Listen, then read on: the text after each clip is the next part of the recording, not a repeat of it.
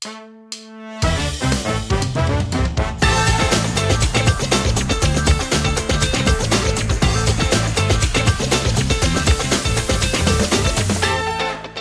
amigas y amigos de la pausa.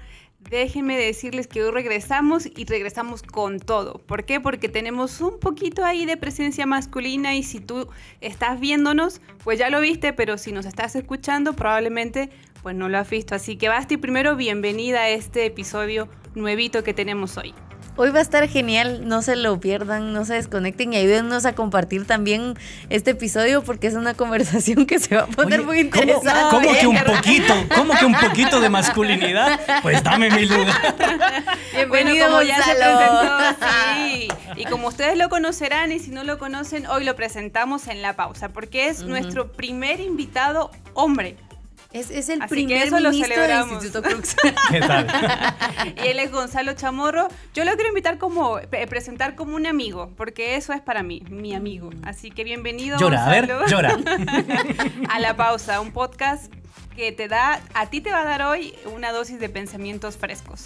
Bueno, muchísimas gracias Sharon Basti, es un tremendo placer compartir con ustedes dos y por supuesto con toda su audiencia temas que son tan importantes, tan relevantes para nuestros días y la verdad que yo les felicito a ambas por el trabajo que vienen haciendo, porque una de las cosas que tenemos que desarrollar en estos días es la generación de la curiosidad intelectual. ¿Y cuál es la mejor forma de desarrollar la curiosidad intelectual? Asombrarnos por el conocimiento y por el conocimiento que trasciende inclusive nuestra mente, nuestro espíritu nuestra alma, el conocimiento de Dios. Así que enhorabuena por este trabajo y creo que estoy hablando de más porque ya me están mirando las dos así por primera vez en todos los episodios. Alguien nos quitó el micrófono, pero Gracias se por la esa cedo. Buena, buena introducción porque sí, y, y creo que también sumando a lo que tú dices, las preguntas. Y eso es lo que constantemente Basti y yo hemos hecho. Nos preguntamos sobre los temas y a lo mejor no tenemos respuesta para todo, por eso hoy traemos a este ilustre caballero y las preguntas nos llevan a pensar en ciertos temas como el que queremos ver hoy. Bueno, de hecho, perdón que les interrumpa, pero Martin Heidegger, el padre de la teoría interpretativa del siglo XX o del giro hermenéutico, decía que la pregunta es la piedad del pensamiento. Y vaya sino que ser piadoso en estos días es tener buenas preguntas para resolver las dudas y todos aquellos que dudan sinceramente encontrarán una respuesta cuando la buscan. Y yo creo que eso tenemos que quitarnos el miedo de hacernos preguntas, ¿verdad? Porque muchas veces no queremos cuestionar lo que creemos porque no queremos eh, incomodarnos, pero creo que en este momento, culturalmente hablando, eh, necesitamos hacernos esas preguntas para poder tener respuestas. Y creo que el tema de hoy eh, también ha resaltado muchas preguntas que lamentablemente no tienen una respuesta tan viral, ¿verdad? Eh, no, no hay, no, no, existen estas respuestas que, eh, por ejemplo, tenemos muchos blogs, tenemos muchos videos de ciertos movimientos sociales militando, pero tenemos que ofrecer también respuestas del otro lado, porque si no, también no vamos a... O sea, la gente tiene miedo de hacerse esas preguntas y, de no encontrar la respuesta. Sí, y la verdad es que ¿qué sería la pausa? ¿Qué sería de ustedes si no existieran las dudas? Y, y, esto para mí es importante y la primera duda que tengo yo es por qué no me sirvieron eh, agua y, están, miren qué pasó, dice, están algo tacaña con, con que el somos agua. tacañas porque no le dimos agua. no, son bromas. Miren, la verdad que lo que tú trajiste a colación, eh, Basti, eh, Charon, creo que de suma importancia porque a veces los adultos hacemos juicios de valores, especialmente a los jóvenes cuando están dudando.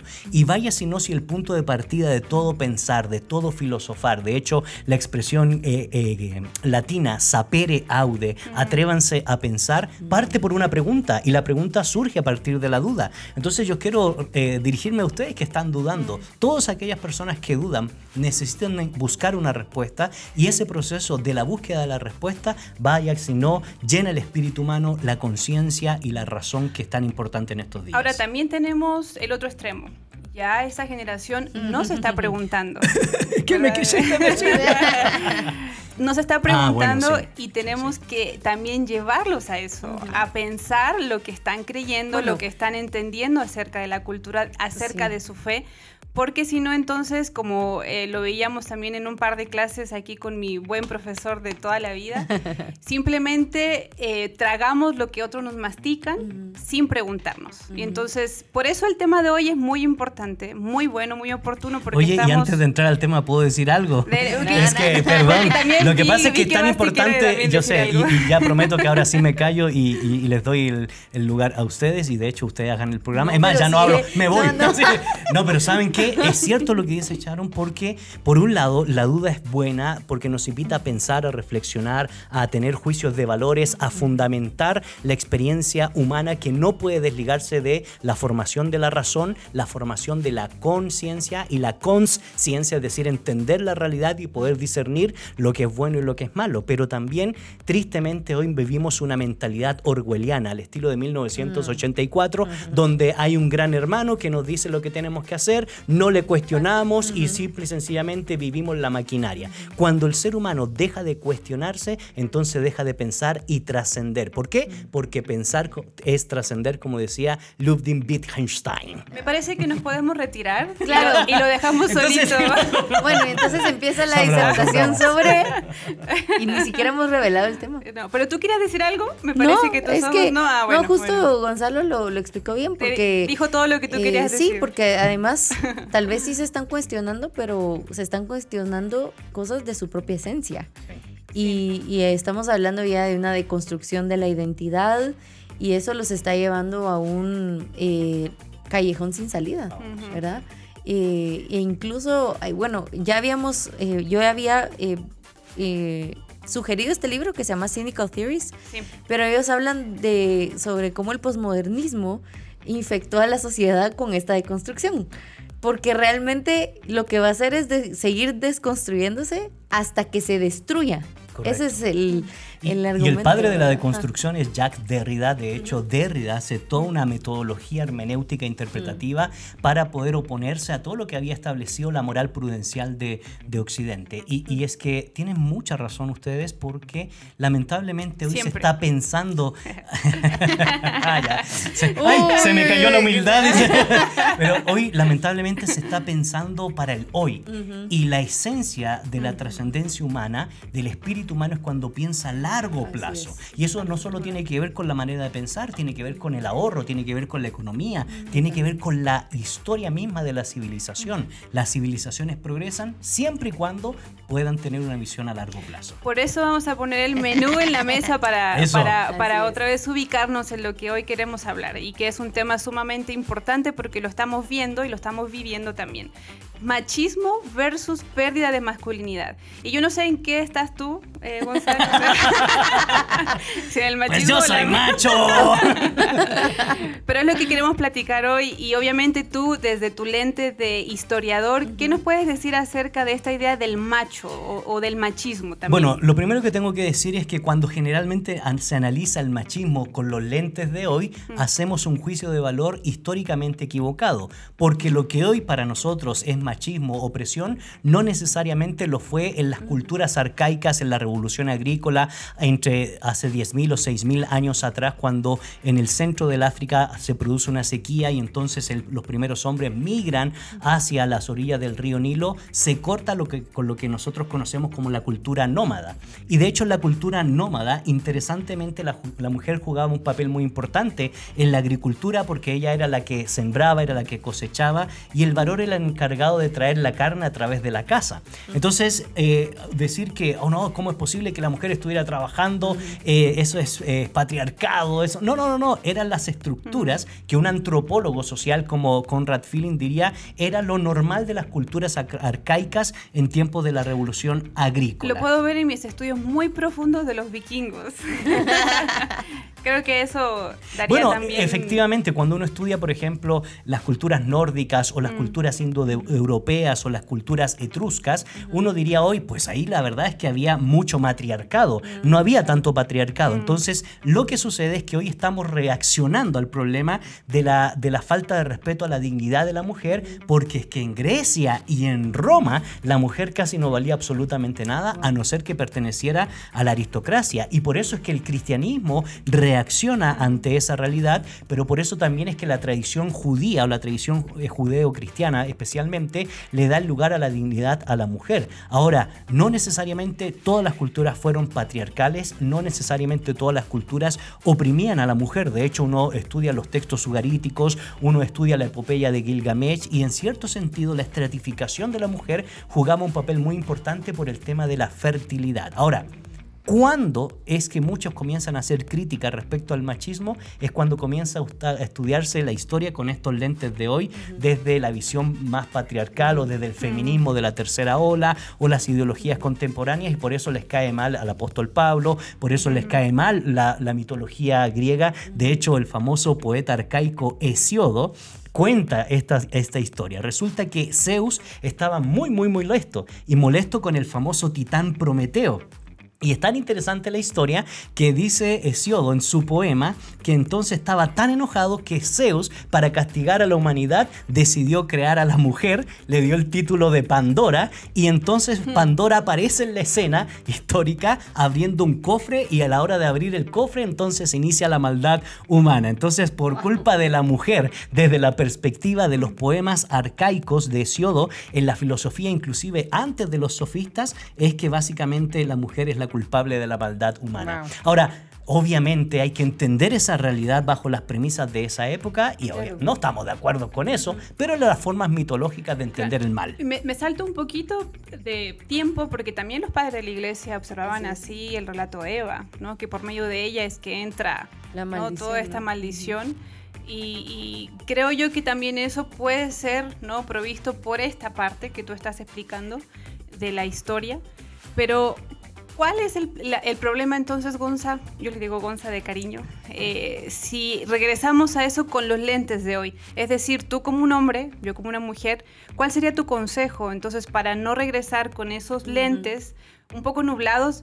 Pero sin dejar a un lado que tenemos una, una cultura que sí es machista y que sí ha violentado a la mujer dentro de la iglesia, fuera de la iglesia. Efectivamente, y quiero tocar eso sin eh, dejar de dar un último detalle histórico para poder Tú conectarme Sí, siéntate en casa con todos tus hermanos. Con esto, ¿verdad? Porque la verdad es que e- es importante clarificar eh, esta temática. Entonces, básicamente, en la cultura del antiguo cercano oriente, en las culturas indoeuropeas, en las culturas sáncritas, no necesariamente existía ese sistema patriarcal excesivo que se oprimía a la mujer. De hecho, en algunas culturas, como ya yo he expresado, que vale la pena estudiarlo desde el campo de la antropología y no desde el campo de la filosofía social contemporánea que termina por deconstruir toda la evidencia arqueológica, la evidencia bíblica, la evidencia de- filosófica. No siempre fue así.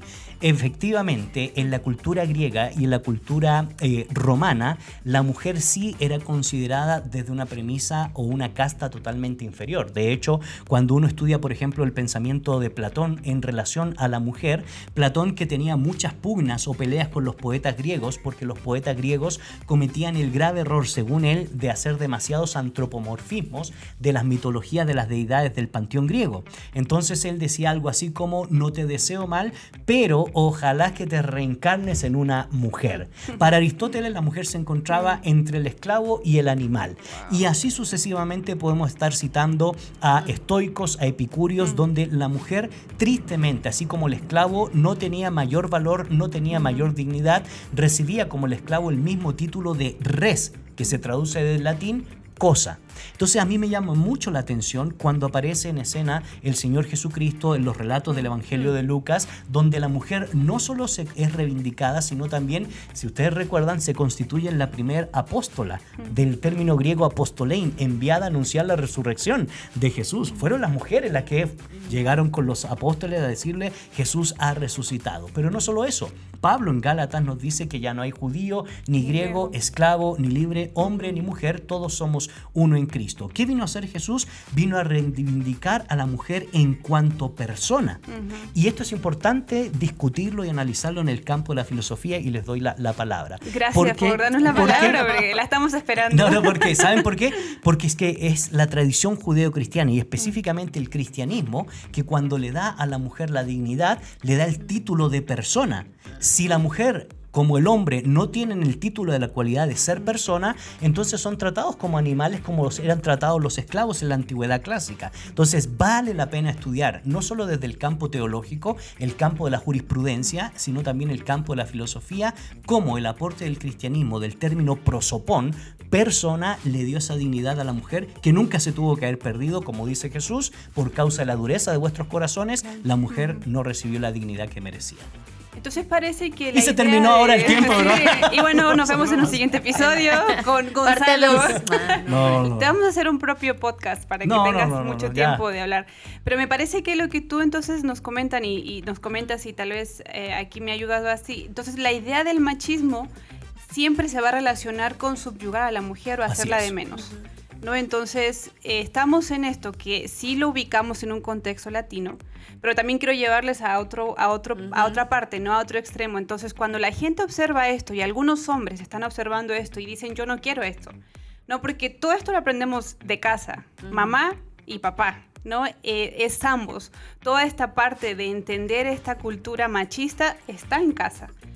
Pero entonces la nueva generación dice que yo no quiero esto y me voy a este otro extremo que es lo que hoy hemos visto como una pérdida de la masculinidad. Porque hablamos, cuando hablamos acerca de lo que es masculino, la masculinidad, lo vemos como algo negativo, porque si lo eh, comparamos con el término de feminidad, no lo vemos como negativo solo el término, solo la palabra. Pero cuando nos referimos a lo masculino, totalmente por la cultura en la que vivimos, se ve como algo negativo. Entonces, ¿qué vemos? Una pérdida de la masculinidad, que es lo que hoy nos está diciendo, ok, si esto no es ser hombre, parece que esto es. Pero entonces estamos en los dos extremos. Y de hecho, realmente el término es una feminización del hombre, ¿verdad? Porque estamos sobreelevando la feminidad y estamos eh, en reacción, creo que tú lo dijiste muy bien, en reacción a la violencia hacia la mujer, queremos, eh, o, la cultura ha querido sobreelevar la feminidad y eh, no sé cómo, cómo, cómo explicárselos, pero tal vez tratar a la masculinidad como algo inferior y tratar de yo creo que también muchas veces es algo ilusorio para ellas de que la masculinidad en nuestra sociedad actual está sobrelevada, porque no es así, por eso estamos hablando de una feminización del hombre. Y, creo que en, ese, eh, en, ese, en esos extremos lo que hemos logrado ver es eh, realmente muchos hombres eh, lastimados y sobre todo que las feministas o el feminismo no tomen en cuenta la tasa de suicidios tan alta que tienen los hombres. ¿verdad? y exacto. salud mental. Y, sobre, y también, por ejemplo, en, el tema de los trabajos, ¿verdad? Que los hombres son los que toman el, el, trabajo pesado. No, no vemos a las mujeres haciendo cola para hacer albañiles, para trabajar en construcción eh, tal vez hay mujeres que trabajan en construcción, pero, pero ellas no quieren esos puestos. O sea, el feminismo no quiere las cotas en esos puestos. Entonces creo que también tenemos que tomar en cuenta que eh, estamos viendo una sobrelevación de la feminidad, pero al mismo tiempo ya ni siquiera pueden definirnos qué es ser una mujer y qué es la feminidad. Y, saben que generalmente nosotros o nuestra tendencia, por supuesto, es hacer un juicio de valor frente a estos movimientos ideológicos que quieren romper con el orden natural o van en contra misma de la naturaleza. Pero aquí sí quiero hablar como hombre y reconocer la responsabilidad que hemos tenido los varones para provocar esta realidad, porque lamentablemente hoy la queja que se da de manera extrema por los movimientos ideológicos se debe a la falta de carácter se debe a la falta de principios, se debe a la falta de paternidad responsable, se debe a que el concepto de esto vir, sé hombre, al estilo romano, se fue perdiendo con el pasar de los tiempos. ¿Y por qué se dio eso? Bueno, por la secularización y el racionalismo, por sacar a Dios de la escena, porque cuando no tenemos a Dios como el fundamento de nuestra moralidad, entonces la tendencia del ser humano es hacer lo que se le antoja. Y entonces, ¿qué comienza a hacer el ser humano? A subyugar literalmente a la mujer. Entonces, por eso se habla de un feminismo de primer orden liberal, porque está reaccionando a la falta de carácter del hombre. Lo que pasa es que todo movimiento que surge como una protesta, cuyos fundamentos esenciales están en el desarrollo y la dignidad del espíritu humano, cuando no tiene un punto moral de partida, mm. termina por convertirse en una ideología que es básicamente algo que se basa en la emoción de colectiva de las personas sin evidencia real o empírica, sin evidencia científica de lo que implica ser mujer y de lo que implica ser hombre. Entonces, cuando uno piensa en la antigüedad clásica, cuando uno piensa en el texto bíblico, pues la verdad es que hay varios códigos morales que uno estudia para poder ver la realidad inherente de lo que implica ser hombre y desarrollar la masculinidad. Por ejemplo, los griegos tenían la famosa palabrita el arete. ¿Qué significa eso? Culto a la excelencia no es el arete que uno se pone, ¿verdad? Aquí, sino que decir, bueno, todo... usaban aretes. bueno, aretes son pendientes por si alguien... Ah, sí, es cierto, a mí se me había olvidado. Pero la verdad es que todo buen ciudadano en la ciudad-estado, en la polis griega, si quería ser conocido como un hombre que realmente vivía las virtudes cardinales que distinguen al buen ciudadano, debía practicar la arete, culto a la excelencia. ¿Qué significa ser buen padre? ¿Qué significa ser buen hijo? ¿Qué significa ser buen ciudadano? Y no es que todos los cumplían, pero los que lo cumplían eran reconocidos en la antigüedad. En el caso de la cultura romana, la gravita. ¿Qué significa el concepto de la gravita? No ser timorato. Es decir, el soldado romano cuando está en la guerra está parado al frente y no se echa para atrás porque la gravita distingue a cualquier soldado. ¿Y cómo lo podemos traducir en nuestros días? Un hombre de carácter que define su masculinidad no tiene temor a los desafíos que va a enfrentar. Y si se cae, como es una persona de carácter, se vuelve a parar. Y vaya si no, ustedes que son mujeres, eso da mucha seguridad, les da mucha seguridad porque el carácter es lo que se ha ido perdiendo. Claro, pero lo que se vive hoy en la realidad, Gonza, es un doble discurso. Claro, y es este llamado al varón que nos está escuchando, pero también, ¿no? A la que es madre, a la que está creando esta sociedad de varones donde realmente este doble discurso es muy preocupante. Y, fíjate que eso iba a decir, porque gran parte, no, es que a mí ya soy viejito y se me van las cosas, pero gran parte del machismo, hemos de reconocerlo, es culpa de las mujeres. Porque uno lo ve, cuando el joven o el niño entra a la cocina, son las propias mujeres que lo sacan de la cocina porque les dicen, esto no es para ti, esto es para tu eh, hermana o para la sobrina. Y, y, entonces, ¿qué pasa? El hombre termina creciendo con esos patrones culturales creyendo que la cocina no le corresponde a él. Y también la feminización del hombre viene eh, por culpa de la madre, ¿verdad? El hecho de, y lamentablemente eh, vemos muchos casos o estamos viendo muchos casos de adolescentes y de niños que quieren ser mujeres porque sus, sus mamás y sus abuelas que querían una niña, entonces lo tratan así. Claro. Y lo, lo condicionan a, a, feminizarse, ¿verdad? Y perder su masculinidad. Y, saben que por eso es importante estudiar en este campo el tema de la antropología cultural o la mm. etnología. Les recomiendo las obras de Philip Conrad o de Mercedes Fernández Martorell, Antropología de la Convivencia, porque es que cuando se estudia la condición no solo biológica y fisiológica a lo largo de las edades y las civilizaciones del hombre, casi todas coinciden que el hombre es objetivo, tiene espíritu aventurero. El hombre entonces quiere alcanzar la luna, como diría actualmente en el análisis eh, psicológico de Pilar Sordo. Y en cambio la mujer, que es un complemento muy importante, ¿verdad? Está en ese mundo mágico, ¿verdad? Y, ese mundo mágico se le quiere imponer al niño y por eso terminamos feminizando porque, como dicen varios autores, eh, niños mivados, adultos débiles. Y eso es lo que estamos viviendo hoy en la actualidad. Y, solo cierro con el punto. Entonces tenemos la arete, culto a la excelencia, que define el carácter del hombre. La gravita, que define la serenidad frente a la dificultad, la guerra y el problema. La troye germana, la lealtad. El concepto de justicia y amor en la tradición judeocristiana, que son elementos tan importantes y tan distintivos a la hora de poder configurar